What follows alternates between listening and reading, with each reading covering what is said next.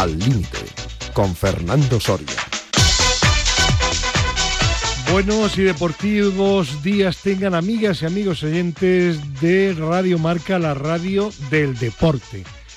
Comenzamos aquí nuestro fin de semana deportivo al límite, donde hoy sábado vamos a hablar de fútbol, de atletismo y de temas relacionados con la actividad física para la salud y mañana domingo la tertulia, pues como es habitual, con temas ya directamente de deporte profesional, pero desde el punto de vista de personas como Chema Buceta, Gerardo Cebrián, el profesor López Nombela, el doctor Pedro Manonelles, Cristina Blanco, un punto de vista en una tertulia que pretendemos no que sea ni mejor ni peor, sino diferente y complementaria con las que escuchan a diario aquí en Radio Marca, la radio del deporte.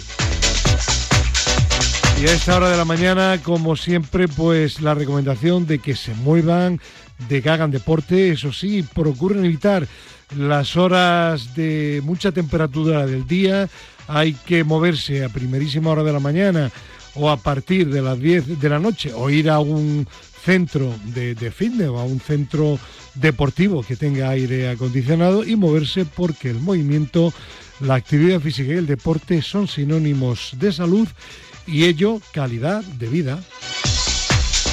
Y estamos con Raúl Santamaría en la parte técnica y Cristina Blanco en la coordinación y producción.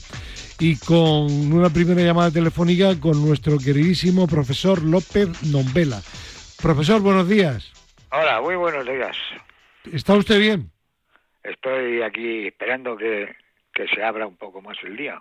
porque- Bueno, bueno. Partido a partido. bueno. Pedro Calvo, buenos días. Buenos días. Y en Guadalajara, don Gerardo Cebrián, buenos días. Buenos días a todos. Ahora, parecía ahí que te habías perdido. No, está también. Y Cristina Blanco se viene ya, estaba acompañando hasta el inicio del programa Raúl Santamaría, se viene ya también para el estudio número 2 de Radio Marca en Madrid. Hoy, mm, antes de que comencemos la mini tertulia de fútbol, en la que vamos a hablar, ya os anticipo, absolutamente de lo que queráis, eh, aunque sí, habrá un tema, dos temas obligados. Uno el de Mbappé y otro el de Félix. Lo voy avisando, lo voy adelantando. Pero me vais a permitir que, que empiece hoy de una forma diferente. El pasado martes, el Consejo General de la Enfermería, la enfermería es el, mm, mm, el sector, el colegio, perdón, profesional más amplio de todos los colegios profesionales. Profesor, en España hay entre enfermeros y enfermeras, principalmente enfermeras, pero no solo, más de 250.000. Una cifra importantísima, ¿no? Sí.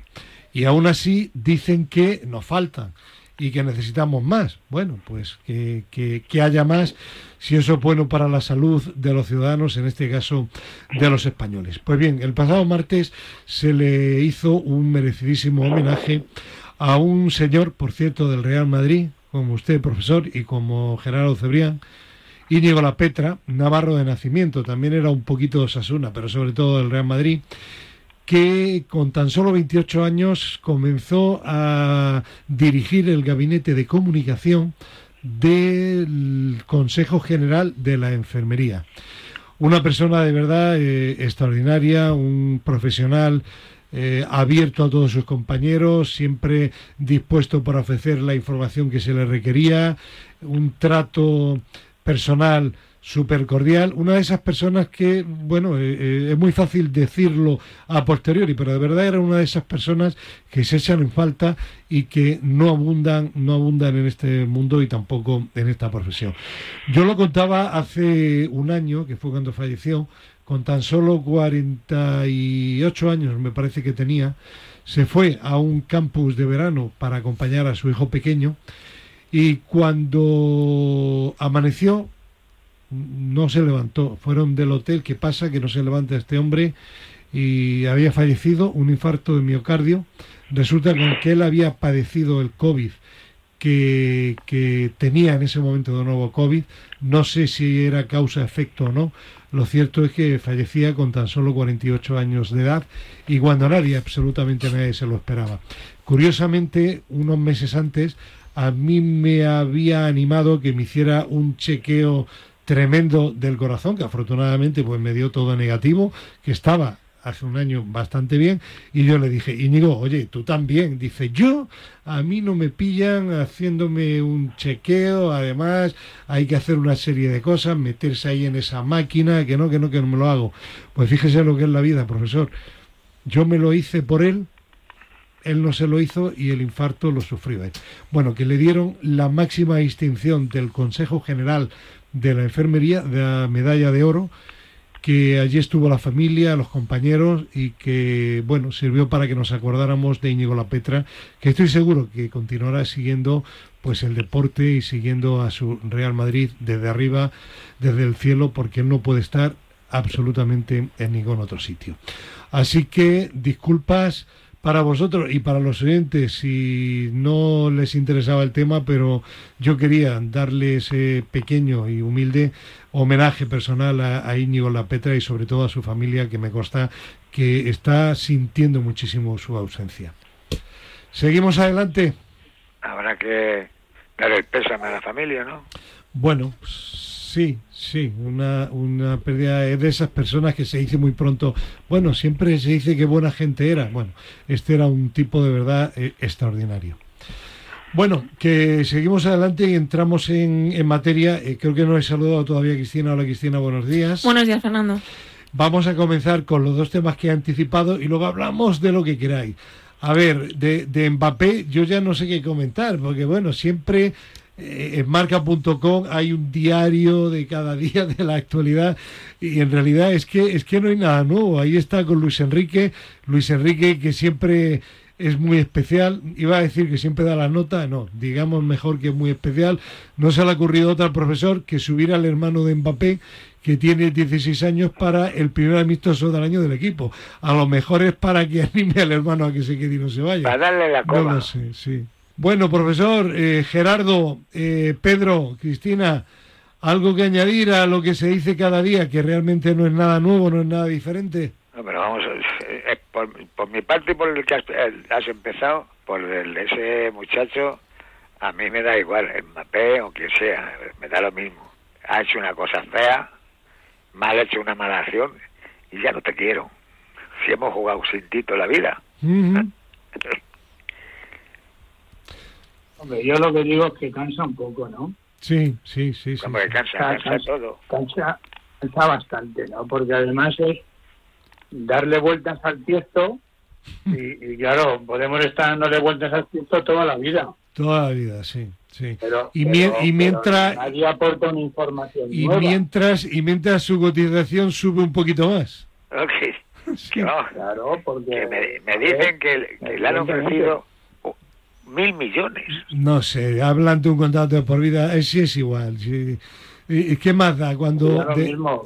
decía un, un Gerardo, profesor, Pedro y Cristina, un super eh, eh, psiquiatra, un especialista en temas de, de la mente, dice, re- realmente, dice, a partir de, de 100.000 euros de, de, de renta anual, dice, no crean ustedes que hay tanta diferencia. Con 100.000 euros se puede vivir muy bien, muy bien. Y a partir de ahí lo que importa es tener una vida equilibrada, una vida satisfactoria, que lo que hagas realmente te compense, que tu familia esté bien de salud, que los que te rodean sean felices. Dice, eso es lo más importante. ¿Qué más da que este señor tenga mil millones de euros o tenga como ya tiene 200 millones en el banco si no se los va a poder gastar nunca? O sea, lo que vaya al casino y empiece a apostar a lo tonto y a lo...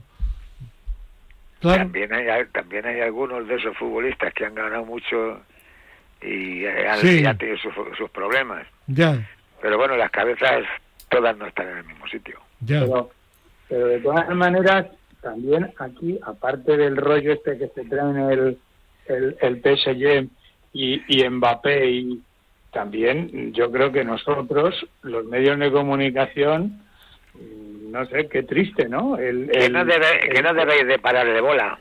Ya. no, pero es que, que qué triste que, que, abramos, que, que abrimos las, las secciones deportivas de, de todos los medios audiovisuales, salvo excepciones, con Mbappé. Ya. Pero, pero no sé, a mí, si yo fuera el, el, el redactor jefe o el, o el director de ese medio se me cayó Ya, un poco la cara de Pero vergüenza. Gerardo, a lo mejor, y no defiendo a nadie, eh, que quede claro, pero a lo mejor resulta que al aficionado sí que le interesa.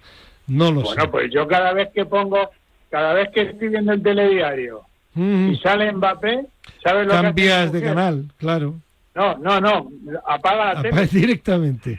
Bueno, Pedro, ¿y tú cómo lo vives? Y Cristina también. A ver. Bueno, pues mm, es que sabes lo que pasa, que a mí esto me está sonando tan igual a lo anterior Sí, sí. que Claro. pasó que al final no le presto atención porque como al final veo que es la misma milonga todos los días como pasó la anterior vez, porque vamos, a la, la anterior vez, Sí. vamos, estaba jugando ya por la banda del Bernabéu y al, Sí, final, sí, no, sí. y al final no jugó.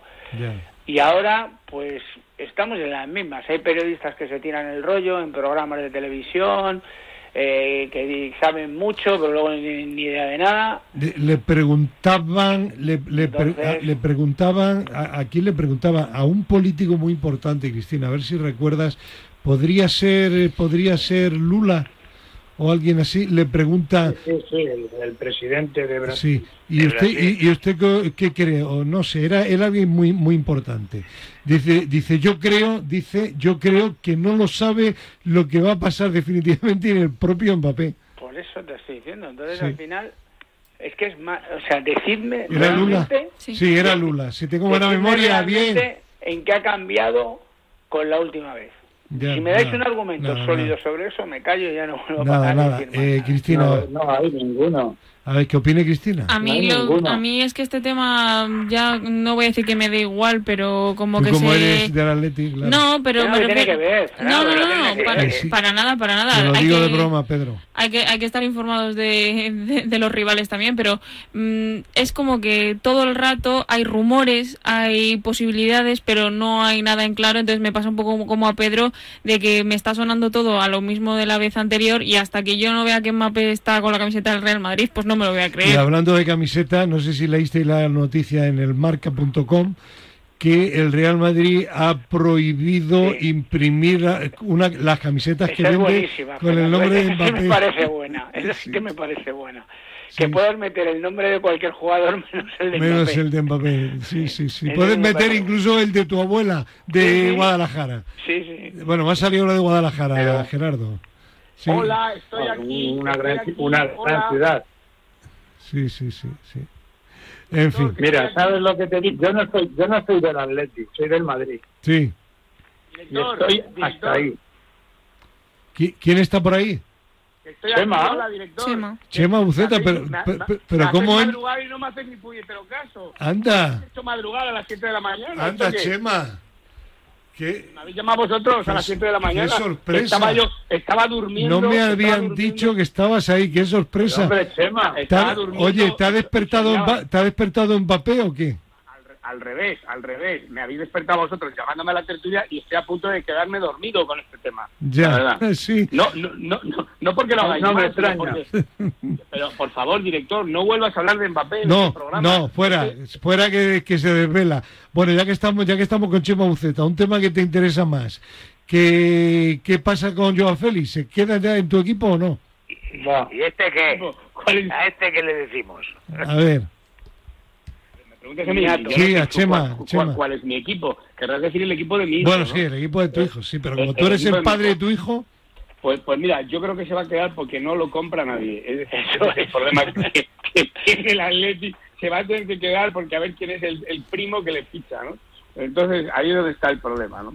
Ahora, eh, evidentemente, si se queda, tendrán que encontrarle una solución, ¿no? Porque, claro, si no va a ser ahí un, un, un- un problema, ¿no? Tremendo, ¿no? Pero, pero bueno, ahora que sois tan, vosotros que entendéis de fútbol, yo os pregunto, ¿realmente este chico es irrecuperable o se le puede recuperar para el Atleti? A ver, ¿qué opinen? Yo creo que no, yo creo que no tanto. Yo no digo que sea mal jugador a nivel de técnica y todo esto que Pedro sabe más, pero ya lo que es a nivel de motivación y de relación con el equipo, el entrenador y de todo es que es imposible, es imposible que cuadre. El otro día, más allá de las imágenes que salieron de que tiraba el peto al suelo y demás, ha habido unas nuevas imágenes que parecía que se estaba ahí como medio peleando con Lemar de broma, pero las caras no, no, no decían lo mismo y se ha hecho un poco viral también eso. Es. O sea Pero que- recuperable, pregunto yo, añadiéndome a Chema, ¿para otro equipo? Pues yo creo que en Europa no, no le están queriendo mucho por ver que ya en el Atleti no ha salido bien la jugada, en el Chelsea tampoco. Se está hablando que como mucho le quedaría hueco en el Aston Villa, no sé. Yo, yo creo que está un poco desesperado porque está viendo que le ha salido la jugada bastante mal. Mm, Profe, ¿usted qué opina? Yo creo que este muchacho, no, la cabeza no la tiene en su sitio. No. Muy buen futbolista, todo lo que usted quiera, todo se le sale todo muy bien.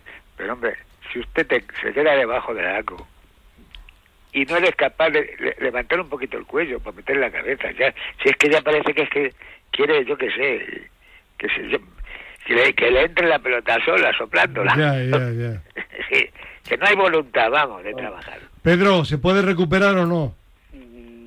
No lo sé. Yo le veo una actitud de jugador ya eh, terminando su carrera.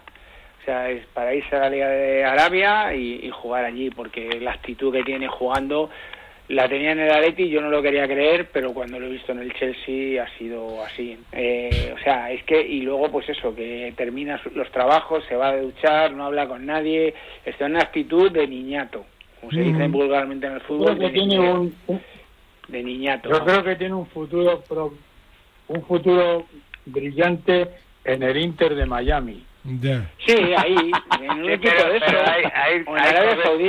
hay que van a correr todos menos ya. Muy bueno, muy bueno. Sí, pero, pero lo que estamos diciendo, o sea, en, en una liga menor, eh, como si fuera un jugador retirado ya, Mm. ¿sabes? Un jugador de 39 años. Buceta, de 35 como años. psicólogo, ¿qué le harías tú?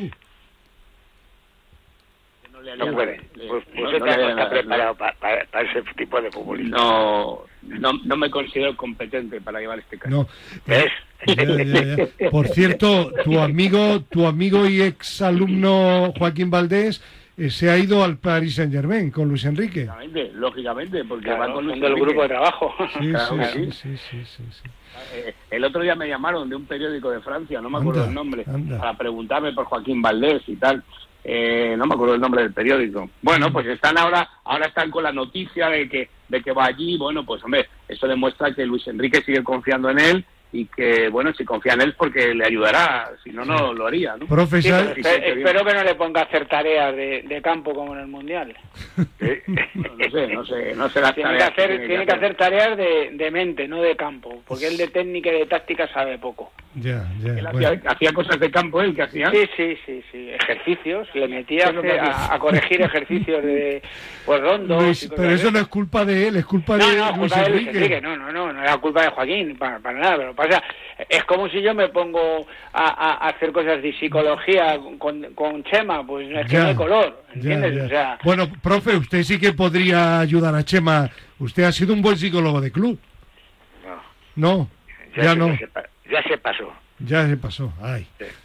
Bueno, pues dejamos también el tema yo a Félix.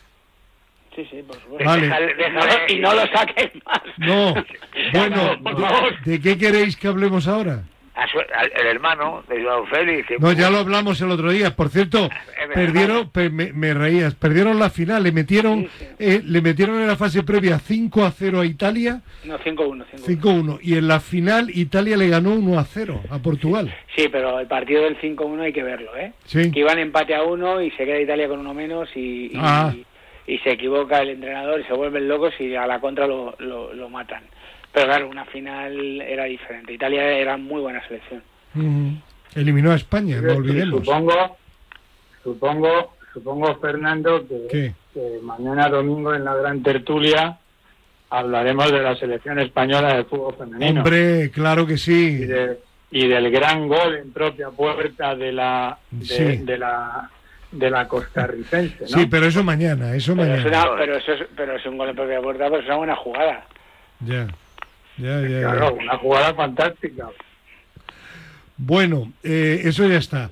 Eh, si, no sabes de qué, Sí. si no sabes de qué hablar, hagamos una porra para la Champions League de este año. A ver si os atrevéis Bueno, ahora, ahora, sí, ahora hacemos la, la porra, pero antes sí, hay, hay un tema que sé que quiero, aprovechando además que está Chema Uceta, eh, bueno, y es un poco eh, lo, que, lo que es el tema de la justicia, lo lenta que ya lo hemos hablado de la justicia, pero no solo la justicia deportiva, la justicia en general, y eso pues lleva a situaciones pues pues realmente sorprendentes y para algunas personas que luego son declaradas inocentes pues pues eh, eh, muy duras no y muy perjudiciales. Eh, acordaros del jugador del Manchester City eh, Mendy, lateral izquierdo, campeón del mundo con Francia en el Mundial de, de Rusia, que Benjamín Mendy, que después de 703 días sin jugar, casi dos años, y estando en una de las cárceles más duras, cuentan, de Gran Bretaña, resulta que recientemente le acaban, eh, le acaban de absorber por la presunta violación por la que ha estado encarcelado y ha estado dos años y pico sin poder jugar. Es decir, después de todo eso, resulta que te absuelven porque se supone que eres inocente, ¿no? Eh, Es tremendo lo que, Chema, lo que siempre decimos, ¿no? ¿Y ahora quién le paga? Ya, ya, no, y, y ahora este hombre, ¿Cuánto después, tiempo, ¿Y cuánto tiempo está en la cárcel? Tres años. tres años. Eh, No, dos, dos, dos no, años. dos ¿no? años y pico. Años. Se va a ir ahora, les quiere fichar un equipo de Francia, el Orient, porque su contrato ya con el City había terminado, allí en Inglaterra ya no les quieren. Eh, hombre, imagino que si le absolven es porque realmente es inocente. Claro. Y, y si es inocente, pues de este chico se ha dicho absolutamente de todo. ¿eh? Bueno, y a ver ahora además eh, esta, España, ¿no? este- esta etiqueta ahora vamos a ver eh, cómo la lleva, porque es que irá a cualquier campo ahora y imagínate Claro, lo que le van a claro. decir, ¿no? O sea que es tremendo, ¿no? De todas maneras, Pero oye chicos, chicos y, y Cristina, tenemos tenemos un, un caso parecido en España ahora, ¿eh? Sí, con Santi Santi. Mina. Sí. Cuatro años creo que han sido al final. Cuatro, a- cuatro años y cuatro años de cárcel, ¿eh? Bueno, pero ahí hay una sentencia. En, No, no, eh, bueno, pero- en el caso de Mendy es que no había sentencia todavía. Porque no había Sí, juicio. eso, Porque, claro, eso es tremendo. Claro. o sea, tremendo. claro. O sea, que te puedan meter en la cárcel durante dos años Ya. que salga el juicio. con la etiqueta de violador. de- de bueno, ahí violador. está, a- ahí está también Alves, que yo sea no, que yo sepa no hay sentencia contra Tampoco de hay, momento, no ha habido juicio todavía, efectivamente. Eh, eh, Es la hay, misma situación, es la misma sí, situación. sí, sí, sí, es lo de la Madre justicia mía. en general. es Lleva más de un año Alves, ¿no? Ahí, ¿no? Lleva un año. No, no, no lleva, no, no lleva tanto. No, no. no tanto. No lleva. Eh, seis meses No, más o menos. Se, se ha hablado de Navidades. parece que lleva más tiempo, ¿no? Navidades, Bueno, efectivamente. Navidades. Bueno, Pero pues bueno, ya que estamos hablando, ¿eh? ya que hablamos de sentencia y luego vamos a hacer la porra, por supuesto que sí. Eh, ¿Hay alguna Oiga. novedad de Osasuna o no? Todavía no. No. Eso, Osasuna ya ha hecho la esta altar. altar. Sí, sí, sí, sí. Ya empezaron las competiciones, ¿no? La conferencia Las liga no. competiciones europeas, ¿no? No, conferencia liga no. Ha comenzado la, Champions. la Champions. ¿no? Conference y Champions. Sí. Conference y, Champions. pero la- No, Conference no, perdón. La, La Europa Liga. Perdón, Europa League. ¿Sabéis algo de la Conference no, porque son menos equipos. Es que son menos equipos. La de la. Champions? ¿Sabéis algo? No, No, la Champions la están jugando los equipos estos de ligas menores. sí, sí, sí, sí. ¿Cómo sí. va? No, no dais información. No ¿Cómo hay, na- no hay nada ¿Cómo que interese a los oyentes. sí. Sea, ya que es que peor Mbappé. Bueno, a ver, la porra, Chico de Tirana. la porra de este año de la Champions, que empiece Chema Buceta, que ha pedido el cálculo, Creo que va a ganar el PSG. el País Saint Germain, pero porque han echado Luis Enrique o con Luis Enrique. A ver, No, Luis Enrique es el entrenador, ¿no? Que yo sepa, ¿no? no, no, pero hay entrenadores que no se comen el turrón No, no, no, el- el Luis Enrique va a seguir y, y y va a ganar la. Champions. Vale. Profe, El Real Madrid. bueno, usted de piñón fijo. Gerardo, ¿el Real Madrid? Por supuesto. Sí, ¿no? Eh, eh, eh, Pedro, No vale repetir, ¿eh? no vale. Pedro, ¿tú el Atleti? No, yo tengo una terna ahí de muchos equipos, porque poner a uno solo en la Champions ahora mismo, a estas alturas, sin Nada, haber mójate, empezado... Pedro, mójate. No, no, pero yo no puedo decir uno ahora mismo porque no, es Vale. que si no ha empezado no puedo, no puedo decir Hay que mojarse. Eh, eh, pregunta, ¿el No, Atleti no participa? vale. ¿El Sí, Atleti sí. participa en la Champions? sí, hombre, Sí. claro. La participa, a, a la Bueno, segunda, ¿no? eh, el Atleti, ¿no? No, no, no, eh, quedó tercero Quedó y tiene tercero. opción de, de Champions. Pues bien. Pedro, pues bien Atleti. Venga, No, pero es que, vamos a ver, yo no es que vea la Pedro, di tres equipos, los tuyos. Esta Pues es una porra. PSG, Real Madrid, City y Atlético de Madrid. Vale, has dicho cuatro. Pues entonces el eh, que es el y, primero que y también di, y además- el Bayern Múnich y, y el No, no, pues ya decía el Bayern Múnich. Bueno, yo voy a romper moldes, pero antes que hable Cristina. Yo apuesto con el City. Ah, por el Atlético de Madrid no. No, a ver, porque yo tengo ilusión, pero tampoco tanta. Profe, atención, yo apuesto por el equipo en el que juegue Joao Alves. Yo, Alves. ¿Cómo? Bueno, ¿Cómo? eh, perdón, Alves. Joao Joao Félix, Félix. Félix, Félix. Sí, sí, Ah, el perdona, pero el Guadalajara no juega la Champions. Bueno, Tampoco, ¿eh? bueno. Bueno, y si no, y si no el Atlético de Madrid, si hace caso Simeone a, Pedro Calvo. La sensata aquí es Cristina, Claro. ¿eh? porque, porque es la que va a acertar. Tenéis que llamarle para que me fiche. Ya. Claro. Bueno, ¿Qué pasa? ¿Que no tienes más temas hoy? No. ¿Estás, estás ahí, no, estás, estás falto de temas para la No, tertulia ya, te- ya sábado, ¿o qué? termino, ya termino, ya he terminado. Venga, que, Ahora, ¿qué vas que a decir? acabo de ver la hora, que acabo de ver ¿Qué la hora y que no puedo seguir ya. Bueno, Hay que hacer deporte y que esto vas a ma- contar sí, mañana tenemos tertulia, ¿vale?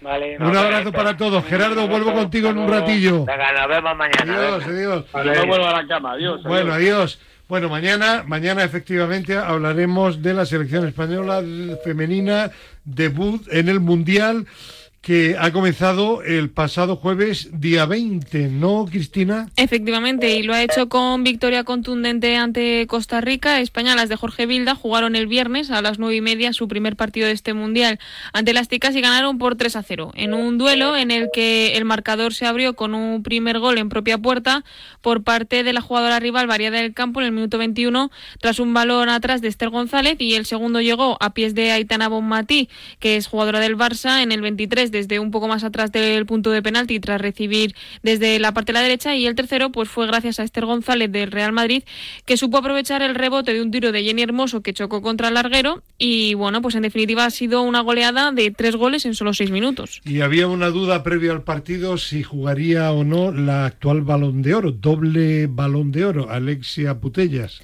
¿Al final jugó o no?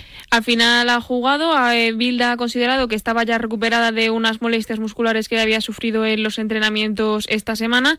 Y bueno, pues le dio minutos en el campo, los últimos 15 fueron suyos, realizó un tiro a puerta, aunque fue un poquito tímido y flojo, pero bueno, se la vio con bastantes ganas y con compromiso. Y me da la impresión, por lo que he leído, que los componentes, jugadoras y equipo técnico y directivos de la selección española que son optimistas después de esta primera victoria, que se esperaba, pero bueno, pero que de alguna forma un primer partido en un mundial es complicado y han salido pues eh, optimistas y satisfechos. Efectivamente, en general las sensaciones son buenas, aunque es verdad que se muestran un poco exigentes consigo mismas porque, por ejemplo, Misa Rodríguez, que es la portera del Real Madrid, declaró que estaba contenta con haber conseguido esta primera portería cero, pero que habían merecido aún más en el partido. Y la verdad es que ha sido un duelo en el que España dominó porque tuvimos 45 disparos, 12 de ellos fueron a portería y Costa Rica solamente tuvo uno. Así que, bueno, de aquí en adelante lo que hay que hacer es conseguir mayor efectividad en esa cantidad amplia de, de disparos y tener mayor precisión. Próximos partidos de España. El miércoles 26 de julio a las 9 y media contra Zambia y el lunes 31 a las 9 ante Japón. Muy bien, pues vamos a seguir adelante. Gracias, Cristina Blanco. A ti. Y Gerardo Cebrián, que no se ha ido, pues le tenemos ya de nuevo al otro lado del hilo telefónico. Bueno, eh, Gerardo, eh, buenos días de, de nuevo. ¿Qué destacamos de este fin de semana atlético? Buenos días, Fernando. Tenemos dos citas importantes el fin de semana. La primera en Soria, en sendas jornadas de mañana y tarde, tanto el sábado como el domingo. Es el Campeonato de España Sub-20, prueba de selección para el Europeo Sub-20 que se celebra del 7 a 10 de agosto en Jerusalén. Eh, una muy buena participación con 762 atletas, 357 mujeres, 405 hombres. Cataluña es la federación autonómica más representada con 123 atletas, seguida de Madrid con 80. Nombres importantes. Pues mira, en categoría masculina me quedo con eh, David García Zurita, de 400 metros, Ronaldo Olivo de 800 metros y en categoría femenina me quedo con Elena Guiu en 100 metros y Sofía Coscuyuela, atleta de combinadas, pero que en este campeonato de España se va a centrar en las vallas y en la longitud. Gerardo, ¿y en nuestro país qué más tenemos? Y esta tarde, Fernando, en el mítico Estadio Vallehermoso de Madrid, pues el Meeting de Madrid, ya 40 ediciones de esta competición, un buen meeting, una de las últimas pruebas de selección para el Campeonato del Mundo de Budapest, de hecho ya solo restará una el fin de semana que viene en Torrent con la disputa del Campeonato de España. La gran estrella de la reunión es la jamaicana Celian Fraser Price, campeona olímpica, campeona mundial, eh, bueno, tiene 300.000 títulos, eh, tiene 10.60 en 100 metros y es la prueba que va a correr. Es una auténtica bomba esta, esta, esta jamaicana. Para mí es la gran estrella de la competición. Una competición que tiene un buen nivel medio, pero no tiene grandes nombres al margen de, de Fraser Price. Lo que sí es interesante es la participación española. Yo me quedo con el 800, con Adrián Ben, Mohamed Atanui y Pablo Sánchez Valladares. Me quedo también con una muy buena prueba femenina de 800, Lorena Ibarzábal, Lorena Martín, eh, Daniela García, eh, en fin, son, son pruebas, eh, siempre estamos con el medio fondo, pero, pero son las mejores pruebas que, que, en estos momentos tiene España. Ten en cuenta que no se disputa 1500, la altitud de Madrid, más de 600 metros sobre el nivel del mar, echa atrás a los mejores mediofondistas. La otra gran prueba de, la, de la, reunión en, categoría femenina es el triple salto. No va a estar Yulimar Rojas, pero sí que va a estar un, un duelo, vamos a ver un duelo tremendo entre María Vicente y, Ana Peleteiro. Las dos se juegan la, calificación para el Campeonato del Mundo de, de, de Budapest. En fin, eh, veremos a ver lo que ocurre. Cada vez quedan menos días para obtener marcas mínimas. En estos momentos España podría llevar una selección de unos 35 o 36 atletas, sin contar con los atletas incluidos en el 4% de mujeres que ya está clasificado y bueno, pues que Dios reparta suerte en Valle Hermoso, que salga un buen día y que salgan buenas marcas. Una cita interesante la de hoy en, en Valle Hermoso, que habrá que, que, seguir. Y mañana, Gerardo, no te olvides que tenemos la tertulia límite y hablaremos pues de diversos temas, incluso si hay tiempo también, ¿por qué no?, de atletismo. Y seguimos adelante y nos vamos a ir ahora, vamos a continuar en la Comunidad de Madrid, pero nos vamos a ir hasta la localidad, deportiva localidad de Arganda del Rey, porque tenemos comunicación telefónica con el nuevo responsable del deporte en esta localidad. En las recientes elecciones municipales hubo cambio de partido, está ahora gobernando el Partido Popular y el nuevo responsable de deportes es Francisco Javier de las Heras. Concejal, ¿qué tal? Buenos días. Muy buenos días. ¿Qué tal? ¿Cómo estáis? Encantado de participar en esta en esta charla. ¿Qué tal, pues muy bien y encantados también por, por nuestra parte. Eh, me consta que, que, ha llegado con ganas, que eh, está satisfecho de lo que hay del ambiente deportivo en esta localidad y me imagino que, que con muchos temas, teniendo en cuenta sobre todo que durante el verano la actividad tampoco poco decae en Arganda, ¿no? Nada, como bien dices, Arganda es una ciudad en la que prácticamente el 30% de, de la población practica el deporte y es verdad que nosotros, como bien dices, hemos llegado con muchas ganas. Eh, hemos visto que hay bueno pues mucho que mejorar porque al final eh, la dejadez de estos últimos años en cuanto a inversión en mantenimiento e infraestructuras pues nos ha llevado a, a ver que las instalaciones requieren de muchas mejoras pero como digo, tenemos muchas ganas y muchos proyectos en los que poder colaborar, ¿no? Con, en conjunto, tanto con las federaciones, con los clubes y, y también, como no, con la Comunidad de Madrid. Em, ¿Quiere esto decir que el principal objetivo de momento, que no es el único, está claro, es la remodelación de esas instalaciones que se han quedado eh, un tanto desfasadas?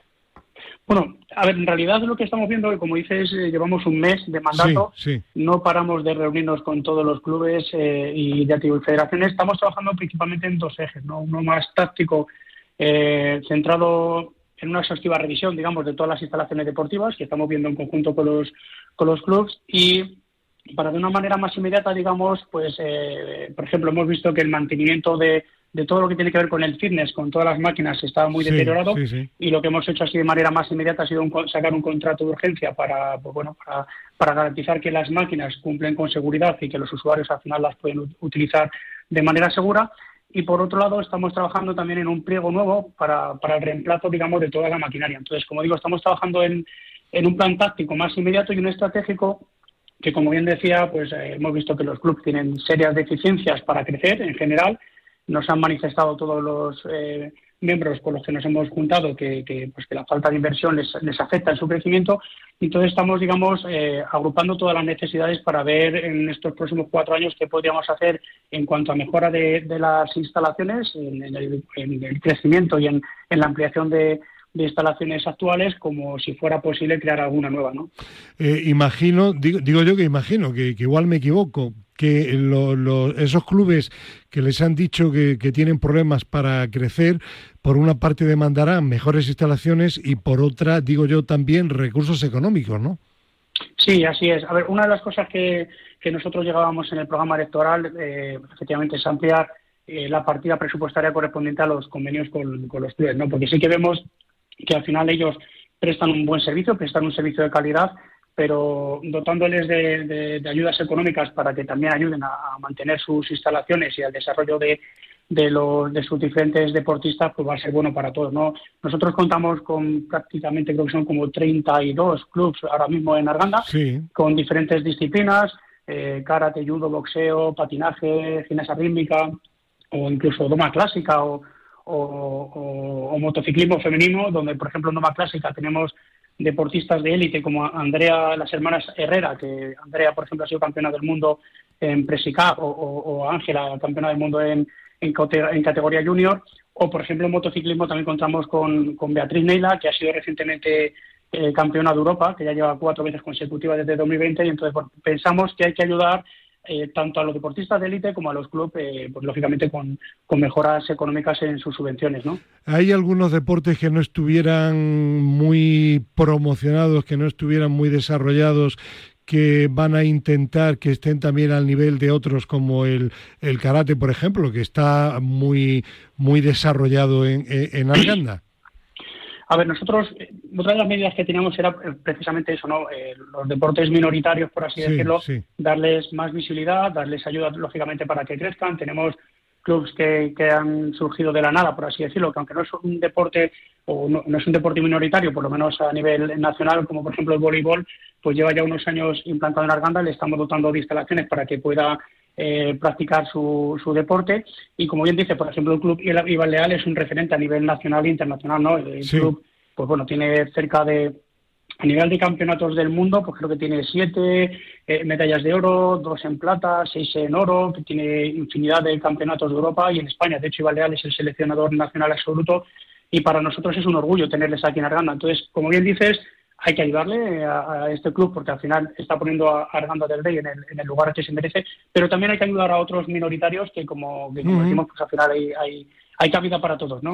Bueno, y para llevar adelante esa ambiciosa labor de, eh, subir todavía más de nivel el deporte en Arganda, un fichaje muy interesante a Alicia Martín, que era la directora del Ayuntamiento de, Madrid, ha sido también presidenta del Colegio Oficial de, de, Profesores y licenciado en Ciencias de la Actividad Física, y que imagino que para usted pues será una, una buena ayuda, ¿no?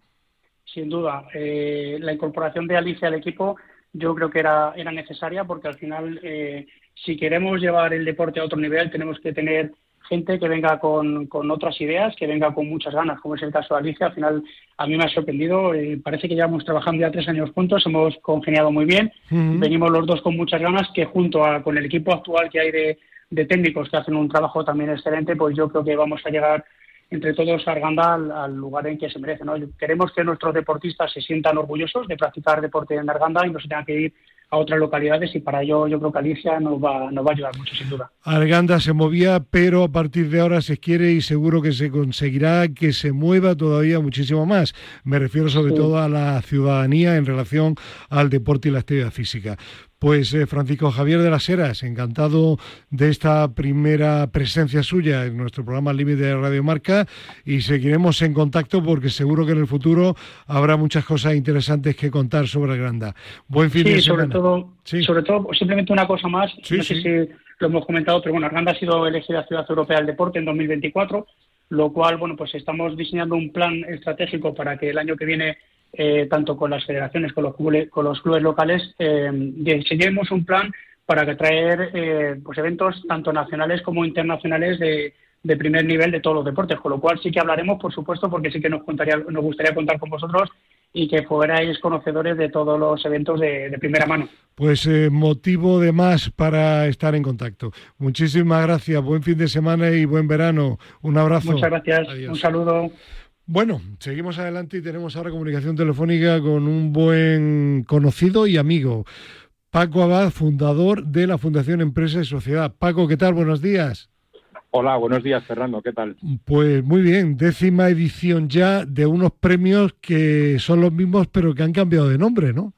Sí, señor, los habéis seguido desde la primera edición, ¿no? Los llamábamos premios Comprendedor, que era un nombre medio difícil de pronunciar y bueno, les hemos cambiado por otro que tampoco es fácil. Se llaman premios Scale Ups B2B. Eh, eh, Scale Ups son al final emprendedores, ¿no? Entonces damos premios a emprendedores que tienen soluciones digitales para empresas y no premiamos tanto al emprendedor como al caso emprendedor más empresa que han puesto en marcha una solución digital innovadora. ¿Esta edición está ya abierta? Excepción está abierta, eh, diría que se ha cerrado ya el plazo de recibir candidaturas. Ya no se puede presentar nadie. Estamos ahora evaluándolas y ahora llega el momento de divulgarlas porque hay cosas muy bonitas y luego de premiarlas porque las premiaremos el 3 de octubre, además en un evento donde entregaremos los premios y además habrá networking y relación entre empresas y soluciones digitales entre todos los asistentes, tenido por empresas, pues también eh, instituciones y, por qué no, también del mundo del deporte, ¿no? Eh, medios, clubs, eh, igual ciudades europeas del deporte como Arganda, ¿no? Al final las soluciones digitales son para todos. ¿Y ha habido en esta convocatoria aumento de candidaturas? Sí, pero tampoco es el, punto eh, eh, que nos eh, preocupe especialmente. Mm, preocupa más, la calidad que la cantidad. Exacto. Lo más importante es la calidad que la cantidad. Hay mucho cambio, sobre todo en el mundo de la, de la tecnología, y lo que hemos recibido pues son candidaturas muy en vanguardia pues con los temas que ahora están mucho más en boga, ¿no? Pues relacionado, por ejemplo, con inteligencia artificial, incluso pues con salud, con deporte, con vida sana, ¿no? Eso ahora mismo está escalando posiciones en las prioridades también de las empresas. Eh, bueno, eh, ¿hay también este año temas relacionados con el deporte? Hay candidaturas relacionadas con el deporte y hay soluciones que valen, eh, y así son los premios, valen para todo tipo de empresas, ¿no? Yo estaba intentando, mientras escuchaba a, José Manuel, pues pensar en cosas que podrían ser de utilidad para lo que él ha mm. mencionado, ¿no? Entonces, por ejemplo, hay soluciones digitales muy buenas eh, para vincular empresa y cliente, pues que en este caso podría ser para aumentar la participación ciudadana en lo que está eh, previsto como Ciudad Europea del Deporte, ¿no? O, por ejemplo, soluciones muy buenas para facilitar el control del mantenimiento de instalaciones deportivas, para recoger sistemáticamente datos, para apoyar a la gestión de clubes deportivos, igual que para la gestión de clubes empresariales. En esa línea estamos, ¿no? Al final, la digitalización es para todos y todos utilizamos por así decirlo, el móvil, ¿no? Porque es fácil de usar. Pues para el mundo del deporte y de la salud, ¿cómo no? Muy bien, pues eh, nada, me alegro de que se haya mejorado en calidad, que haya eh, propuestas que puedan ser muy útiles para para la sociedad y también, en este caso, para el deporte. Y, por supuesto, si te parece, en septiembre, antes de ese acto importante de octubre, volvemos a contactar y profundizamos un poco más en, las candidaturas, en, los, en algunos de los proyectos. Fenomenal, es que, además hay una muy especial, abierta al público en general, que tiene que ver con prepararnos para vivir mejor en la segunda mitad de la vida. ¿no? Ah, muy bien, y tiene muy bien. un componente de vida sana. Eso, además de eso nos ahorro interesa a, a ti y a mí, ¿eh? a ti y a mí y a todos, pero a ti y a Sí, mí sí, especialmente. Bueno, pues tomamos nota, le pedimos a Cristina que tome nota, que se lo pase a Marta Muñoz y lo comentamos eh, casi en monográfico en septiembre. ¿Te parece? Gracias por vuestro apoyo, como Nada, siempre. pues ya sabes, como siempre, un placer, porque además España se mueve y al límite colabora y siempre que lo permita Paco Abad, vamos a seguir colaborando. Un fuerte abrazo y gracias. Gracias. Bueno, y nos vamos a ir ahora hasta el Colegio Profesional de Fisioterapeutas de la Comunidad de Madrid, donde creo que tenemos ya preparada la comunicación telefónica con su decana, Aurora Araujo. Aurora, ¿qué tal? Buenos días. Hola, buenos días. La fisioterapia que es actualidad durante todo el año, pero en el verano casi sí cabe un poco más, porque a veces en determinadas actividades relacionadas con el deporte eh, somos un poquito más temerarios, ¿no? Sí, la verdad es que en algunos deportes de verano pues tenemos malos hábitos que pueden ser peligrosos para la salud. Claro, y bueno, uno de ellos claramente es el de las zambullidas. Sí, la verdad es que la gente banaliza mucho el tema zambullidas y por desgracia las lesiones que suelen venir secundarias a ellas son bastante graves. Eh, hay además un porcentaje bastante destacado, lamentablemente, de lesiones medulares que se producen en España por zambullidas con riesgo. Pues mira, al año está calculado eh, entre 800 y 1000 lesiones medulares producidas eh, pues eh, por causas de este tipo. Entonces, bueno, efectivamente tiene tal nivel de discapacidad la lesión medular que yo creo que no se debería tomar ni mucho menos como algo algo baladí. Eh, es una cifra, no cabe duda que terrible. Y luego creo que ahí me apuntan otro dato curioso, Aurora, de que se piensa que quizá pues el riesgo y por tanto el, el número de, de lesiones que se producen son mayores en zonas de playa, acantilados, ríos, pero curiosamente la mayor incidencia es en las piscinas, ¿no? Sí, sí, porque generalmente en la piscina la gente suele saltar sin tener mucha técnica, caen mal, pueden calcular mal la distancia o caer encima de una persona, que a veces también nos pasa. Y la verdad es que cuando caes encima de una persona y le produces una lesión medular, pues eh, la consecuencia es la misma que si saltas desde un acantilado. ¿Hay algún segmento de edad en el que se producen mayor número de lesiones de este tipo? Pues eh, a edades jóvenes, la verdad es que el retrato robot sería varón de los 25 años. ¿Cuáles son las consecuencias de este tipo de lesiones? Pues mira, depende del nivel de lesión. Sin querer eh, aburrir con detalles técnicos, en los casos de zambullida, que suelen ser lesiones cervicales, pues se paraliza eh, del cuello hacia abajo el cuerpo, más luego hay problemas a nivel de funciones, pues eh, como puedan ser la micción, eh, pues, realmente estar sin poder moverte de, de cuello para abajo, eh, Eh, muy incapacitante. Sí, ¿qué precauciones eh, se recomienda desde el Colegio de Fisioterapeutas? Pues hombre, eh, lo lógico es, eh, si no conocemos la profundidad de del agua, como puede ser al aire libre o en piscinas que tengamos muy profundas, eh, no lanzarnos de cabeza. Eh, hay que intentar entrar de forma progresiva, pues caminando. Si nos tiramos de cabeza con una técnica correcta, que es con las manos hacia adelante, eh, bueno, pues intentar evitar ese mal gesto de cuello que nos puede generar problemas cervicales. O sea, sabemos que lanzarse de cabeza tiene una técnica adecuada para hacerlo y aunque conozcamos la zona, pues por ejemplo en el mar, las mareas, las corrientes nos pueden llevar a confusión, que la profundidad haya cambiado por, por la arena que, se, que se sabemos que está en movimiento continuo. Entonces, bueno, pues todo este tipo de precauciones eh, con cabeza sí, pero de cabeza no, si además no sabemos hacerlo. Claro. Bueno, y vamos a suponer que se da el caso, esperemos que no se le dé a ningún oyente, pero se le da a alguno de que contempla un accidente de este tipo. ¿Qué se recomienda? Pues mira, si no sabemos qué hacer, lo principal es mantener la persona a flote. Es decir, si, no sabemos inmovilizar correctamente el cuerpo para sacarle del agua sin riesgo, mantenemos a la persona a flote hasta que nos llegue ayuda. La ayuda hay que pedirla siempre de forma inmediata.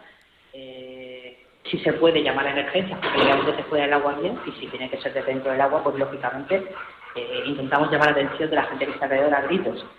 Hay que intentar sacar el cuerpo en bloque del agua. es difícil. Entonces, por eso insisto en lo de sin mantener a flote a la persona hasta que nos puedan ayudar a sacarlo en bloque. Y una vez se le ha sacado, pues hay que intentar inmovilizar ese, esa inmovilización de emergencia que siempre nos han comentado, a sacar el carnet de conducir, o si se tiene un collarín a mano, pues hacerlo para intentar que la persona pues tenga su, su cuello inmóvil y luego proteger la vía aérea para que la persona no tenga un problema a nivel respiratorio. O sea, serían primeros auxilios básicos que además es que por ser ciudadanos españoles deberíamos todos conocer. Pues eh, ya lo saben, tengan cuidado con las zambullidas, no sean temerarios que la lesión acecha. Aurora Araujo, decana del Colegio Profesional de Fisioterapeutas de la Comunidad de Madrid, muchísimas gracias por tu nueva presencia en el límite y espero que no sea ni muchísimo menos la última ni la penúltima, ¿de acuerdo? Muchísimas gracias, cuenta con ello, Fernando. Buen verano y gracias, Aurora, un abrazo. Gracias, igualmente, hasta luego. Seguimos adelante y vamos a hablar ahora del Consejo de Europa que destaca la apuesta de la CELAD por la colaboración con el resto de organismos implicados en la lucha antidopaje. Recordemos que CELAD es la Comisión Española para la lucha contra el dopaje. Tenemos comunicación telefónica con Carlos Gea, responsable del área de Relaciones Internacionales y Cooperación. Carlos, ¿qué tal? Buenos días. Buenos días, Fernando. ¿Cómo estás? Muy bien. eh, Enhorabuena a ti en nombre de la CELAD. Muchas gracias, Fernando. Bueno, ¿y ese documento del Consejo de Europa, dónde pone el foco? Mira, pues pone el foco sobre todo en, en tres aspectos fundamentales. El primero es un poco la interrelación que tenemos nosotros con todos los actores asociados a- al dopaje, directa o indirectamente, todas las partes implicadas, pues eh, desde cuerpos y fuerzas de seguridad, Ministerio de Justicia, aduanas, inspección farmacéutica, agencia reguladora de medicamentos, eh, es decir, todas las partes implicadas. Nosotros en el 2021, creo que en mayo, creamos una plataforma nacional antidopaje y todos ellos están integrados dentro de esta plataforma y tenemos una relación muy estrecha y trabajamos muy directamente con ellos. Algo que ellos destacaron, que les pareció muy interesante y, y verdaderamente algo que, que, bueno, pues que, que consideran una muy buena práctica por parte de la CERAD. Eh, bueno, creo que os han puesto eh, como ejemplo ante otras agencias de otros países, ¿no? Eh, sí, en ese aspecto sí. Incluso UNESCO habló también de este tema, ¿no? Porque fuimos un poco pioneros a este nivel de, de crear una plataforma Sí. nacional que integrara tantos, tantos organismos, tantas partes, ¿no? Eh, bueno, el hecho de, ya que estamos hablando de Europa, los fondos europeos, además, que han llegado, que están llegando a la CELAD, eh, están ayudando también para mejorar el funcionamiento, ¿no? Sí, sí, por supuesto. Desde todas las áreas pues, se están desarrollando proyectos, eh, todos asociados a digitalización y a mejora de las herramientas que tenemos en la CELAD, tanto de control de dopaje, incluso en relaciones internacionales también, por ejemplo, o, o- o consulta de sustancias. Vamos a, vamos a generar una mejora eh, importante en la, en la Nodo Pad y la Nodo Web, en la cual próximamente esperamos que ya para el año que viene se puedan consultar también ingredientes de, productos alimenticios. Eh, vamos a tener capacidad de, eh, generar denuncias desde la propia app, consultar medicamentos probablemente de más países.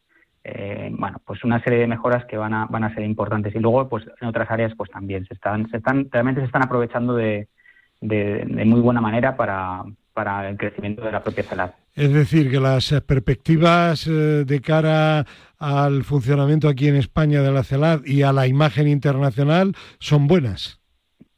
son muy buenas. La verdad que estamos posicionándonos, eh, pues en los últimos años mm, bastante, también mucho en relación con, con, bueno con la creación de la Red Iberoamericana de Lucha contra el Dopaje, eh, en la cual están integrados pues todos los países eh, iberoamericanos, todos los países de Centro eh, eh, Sudamérica, Caribe y luego también Portugal y Andorra y España. Y, es un proyecto muy ambicioso, pero en el cual, pues bueno, se pretende, pues eh, desde de, parte de España, pero ya mm, la presidencia es de Panamá y, y se pretende desde esa red iberoamericana, pues generar unas herramientas que ayuden a toda la a toda la región a, un mejor desarrollo, una armonización, una interrelación, una coordinación de actividades, etcétera. Eh, la CELAC que está al orden del día en todo y que quiere crecer todavía más y que no olviden la comisión lo que quiere sobre todo es eh, garantizar el juego limpio y la salud del deportista. La vocación no es sancionadora ni muchísimo menos. Pues eh, Carlos Gea, que felicidades en nombre de, la CELAD y que podamos seguir contando muchas cosas buenas aquí en Al Límite en Radio Marca, ¿te parece? Muchísimas gracias, Fernando. Siempre gracias por, por contar con nosotros y por darnos la oportunidad de compartir nuestra labor. Ya sabes que es un auténtico placer de contar cosas buenas de las agencias del deporte de nuestro país. Un abrazo y buen fin de semana. Un fuerte abrazo, buen fin de semana. Y nos vamos ahora a España se mueve con Fernando Soria Hernández. Fernando, ¿qué tal? Buenos días. Hola, buenos días. Pues nosotros, España se mueve, sigue eh, moviéndose, valga la expresión. ¿Y qué nos puedes contar de novedades esta mañana de sábado? Bueno, pues que hemos cumplido ya seis meses eh, del proyecto ID for Sport que estamos llevando a cabo para la Comisión Europea de la mano del Ministerio de Educación francés y otras importantes eh, entidades a nivel europeo. Esta semana hemos publicado, hemos publicado una noticia en la que incluye un newsletter que, estaba previsto para, para, ser lanzado a los seis meses. Y ahí contamos, pues bueno, información sobre el proyecto, el estado del proyecto, todos los avances que ha habido, las novedades. Es un proyecto que recordamos a los oyentes que está destinado a, promocionar la, la, práctica deportiva por niños con discapacidad. Entonces tiene eh, está enfocado sobre todo a generar materiales de aprendizaje destinados a profesores para promocionar pues este deporte. Y, y, luego, en segundo lugar, bueno, queríamos compartir con los oyentes un estudio que nos ha parecido interesante esta semana, que es de la Universidad de Stanford, y está relacionado con eh, los beneficios de los dispositivos que reflejan constantes vitales, pues como pueden ser eh, pasos, horas de sueño, etcétera, ¿no?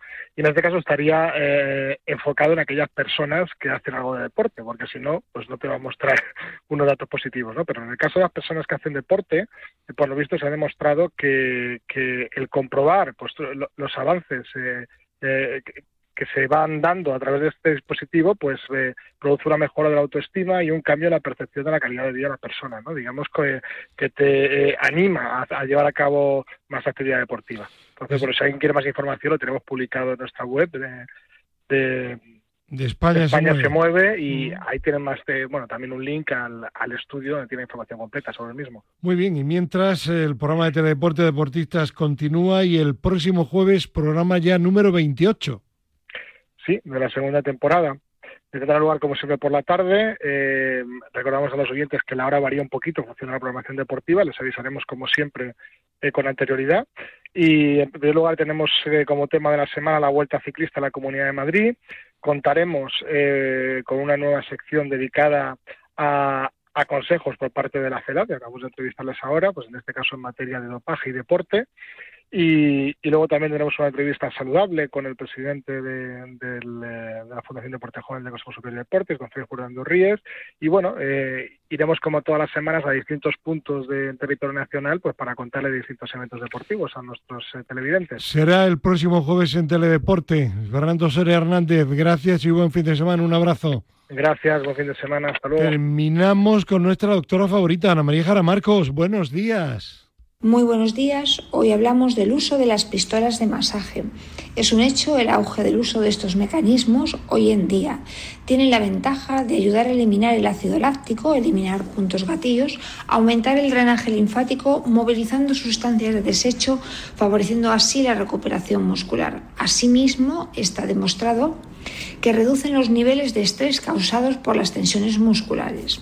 Pero como todo, eh, tiene el uso unos beneficios y unos inconvenientes. Los beneficios es que reduce el dolor muscular en piernas, en brazos y espalda preferentemente, mejora la circulación sanguínea, tanto la circulatoria como la linfática, ayuda a la recuperación y regeneración del tejido muscular tras un duro esfuerzo, reduce el dolor y las agujetas, ayuda favoreciendo la recuperación de lesiones y sobre todo la prevención, facilita la eliminación del ácido láctico del músculo y mejora los espasmos musculares y la rigidez.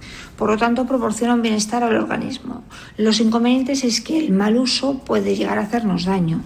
Un uso demasiado tiempo sobre un mismo punto o sobre una misma zona, pues puede llevar a provocarnos lesiones como la rhabdomiolisis. Si hay una enfermedad general, cardiovascular, metabólica, como la diabetes, no se debe utilizar si existen tumores tan pocos.